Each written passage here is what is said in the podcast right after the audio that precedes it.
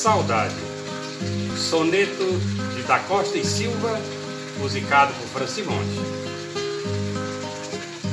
Saudade, olhar de minha mãe rezando, e o pranto lento deslizando em fio. Saudade, amor da minha terra, o rio, cantigas de águas claras soluçando.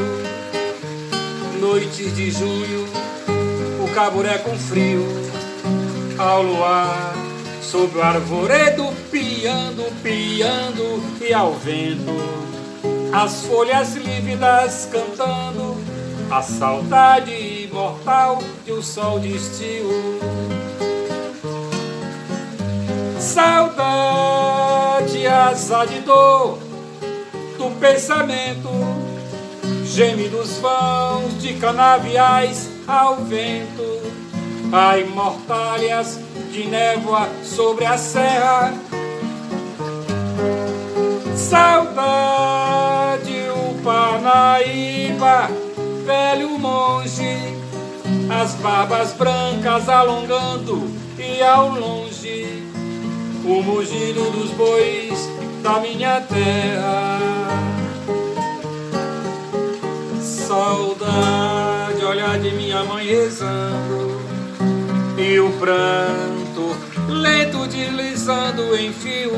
Saudade, amor da minha terra, o rio, cantigas de águas claras soluçando.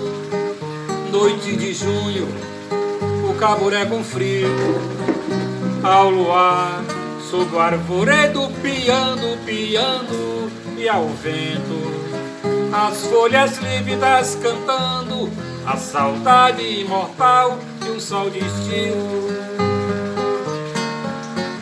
Saudade, asa de dor do pensamento, gemidos vãos de canaviais ao vento, a imortalhas de névoa sobre a serra. Saudade, o Panaíba, velho monge, as barbas brancas alongando e ao longe, o mugido dos bois da minha terra, terra, terra. O crítico literário José Guilherme Melchior reputa o poema que você acabou de ouvir como o mais famoso poema sobre a saudade, o poema que, nesse sentido, ficou gravado na memória popular tanto quanto a famosa canção gonçalviana. O portal Entre Textos apresenta o essencial da literatura piauiense. O episódio de hoje é uma homenagem à obra e ao pensamento de um dos mais populares poetas piauienses, Antônio Francisco da Costa e Silva, o poeta da saudade. O crítico literário Cunha e Silva Filho, pós-doutor em literatura e especializado na obra do Vate Amarantino, escreveu e publicou estudo referencial de título Da Costa e Silva, Uma Leitura da Saudade. Uma excelente dica para quem deseja ler a saudade em Da Costa e Silva. Para passear pela obra do poeta, convidamos o crítico literário Elmar Carvalho, da Academia Piauiense de Letras. Ele nos convida a refletir sobre o que há de mais essencial nas escolhas temáticas e formais do poeta amarantino. Sobre as escolhas temáticas e formais do grande poeta da Costa e Silva, devo dizer que o saudoso professor Paulo Nunes e o poeta Alberto da Costa e Silva, nas páginas preambulares da antologia publicada pela Fundação Cultural do Piauí, terceira edição, 1982, entendem que as suas temáticas principais seriam o amor materno, o apego à terra natal, que como que ganha uma dimensão extraordinária na distância e no exílio do poeta, que percorreu diferentes estados do Brasil na sua condição de delegado fiscal. E, portanto, como consequência, vem daí o seu saudosismo. A isso eu acrescentaria com minhas próprias palavras. Em seus poemas estão ali, como que pintadas, a paisagem piauiense. Nos seus poemas estão as serras, naturalmente, sobretudo aquelas serras do entorno de Amarante, da bela e bucólica Amarante. E como uma coisa sua está em suas em suas em sua escrita o Rio Parnaíba.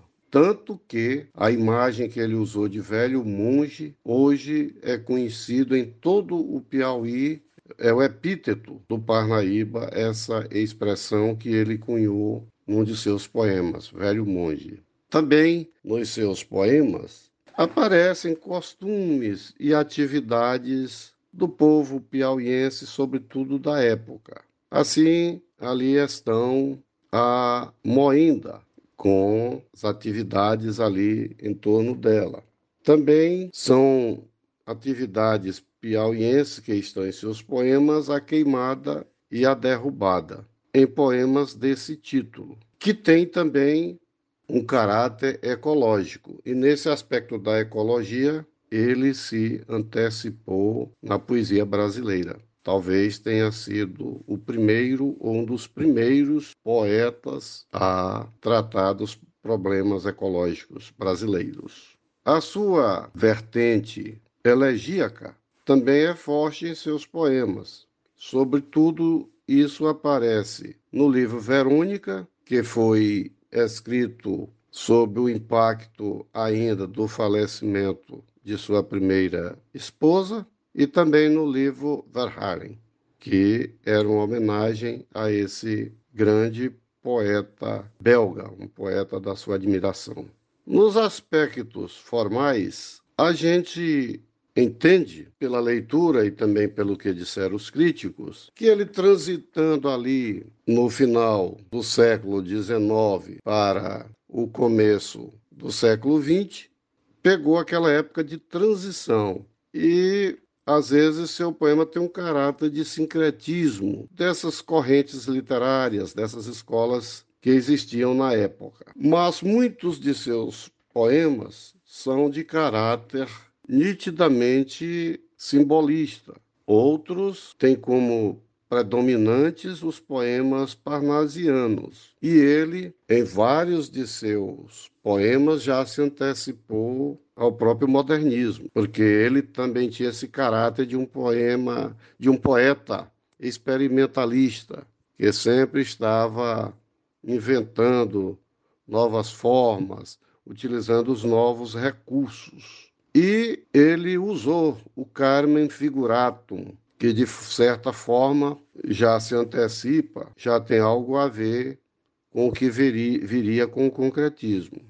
Nos seus poemas, ele, por ser um mestre da poesia, um homem que usava todos os recursos e tinha habilidade em usá-los, ele lançou mão de aliterações, de onomatopeias, paronomásias e, sem dúvida, era também um mestre dos símbolos, das metáforas, das comparações. E por exatamente dominar a arte do verso, também usou em muitos de seus poemas os enjambemãs. Por outro lado, ele, nos seus poemas, usava rimas toantes e consoantes. Era realmente um mestre das rimas e, por isso, muitas de suas rimas eram esdrúxulas, outras raras e muitas ricas. Então, as suas rimas eram admiráveis. Usava também as rimas internas. Dominava a métrica como ninguém, sobretudo em seus poemas de caráter parnasiano, mas em muitos poemas, sobretudo já antecipavam o modernismo, ele lançou mão de polimetrias, não totalmente verso livre, mas usou versos polimétricos. Sabia como ninguém fazer uso de verdadeiros jogos florais de palavras. Como já disse, no próprio Carmen Figurato, ele também usou aspectos visuais. Então, seus poemas tinham musicalidade e ele dominava muito bem os aspectos das semânticas. Em seus versos, em, nas palavras. É? E adentrando agora a última parte, irei ler e comentar o poema A Moenda.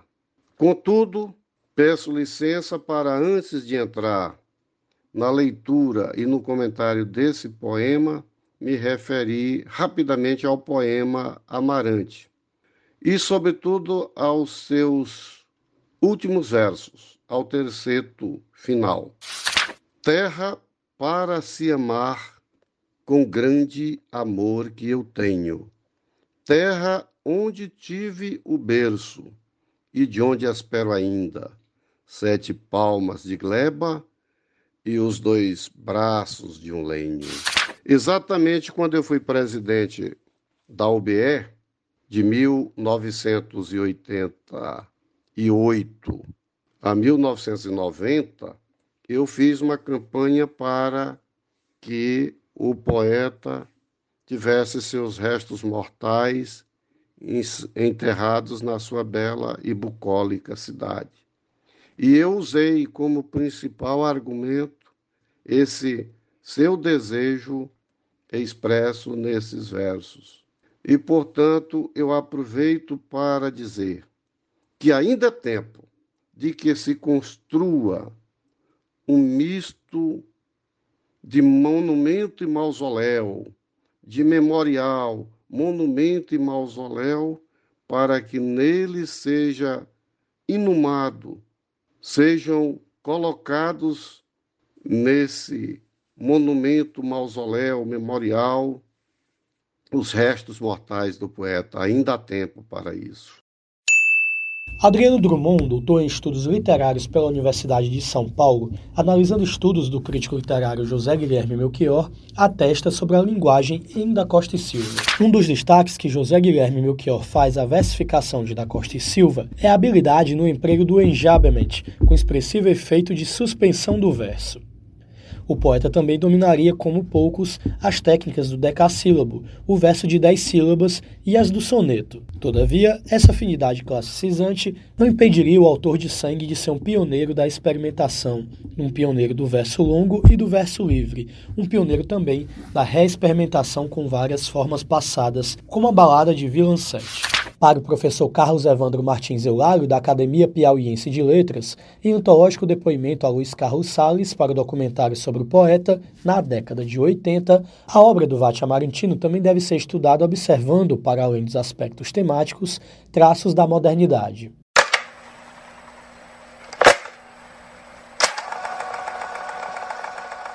À guisa de exemplo, em Zodíaco, numa de suas principais obras, veríamos então não apenas a reunião de poemas que intenta mimetizar a natureza agreste de sua terra, mas uma série de poemas que intersemioticamente propõem elevar o símbolo à categoria de ícone.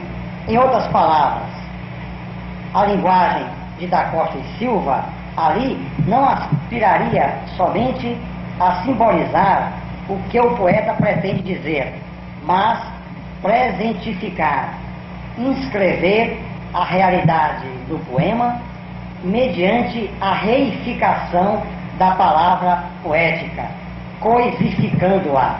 Estaríamos, pois, diante de um da Costa e Silva preocupado em produzir uma poesia misto de duas faces. A primeira, é, concebendo o símbolo como entidade pura e simples representativa do objeto. E a segunda, apresentando o símbolo como signo gerador de novos significados para a professora universitária Rosidelma Fraga, da Costa e Silva é intensamente simbolista, e sua linguagem banha-se na fusão entre sonoridade e o sentido. A linguagem poética sugere por meio das repetições, da veia sinestésica, e o poema passa a ser um véu bordado de palavras. Da remansoça paz da rústica fazenda ao esquente do sol e a fria luz do luar. Vive como espiar uma culpa tremenda, o engenho de madeira a gemer e a chorar. Ringe e range, roquenha a rígida moenda, e, ringindo arrangendo, a cana a triturar. Parece que tem alma, adivinha e desvenda. A ruína, a dor, o mal que vai talvez causar. Movida pelos bois tardios e sonolentos, geme, como exprimir em doridos lamentos que as desgraças por vir, sábias todas de cor. Ai dos teus tristes ais, moenda arrependida, álcool para esquecer os tormentos da vida e cavar, sabe Deus, um tormento maior.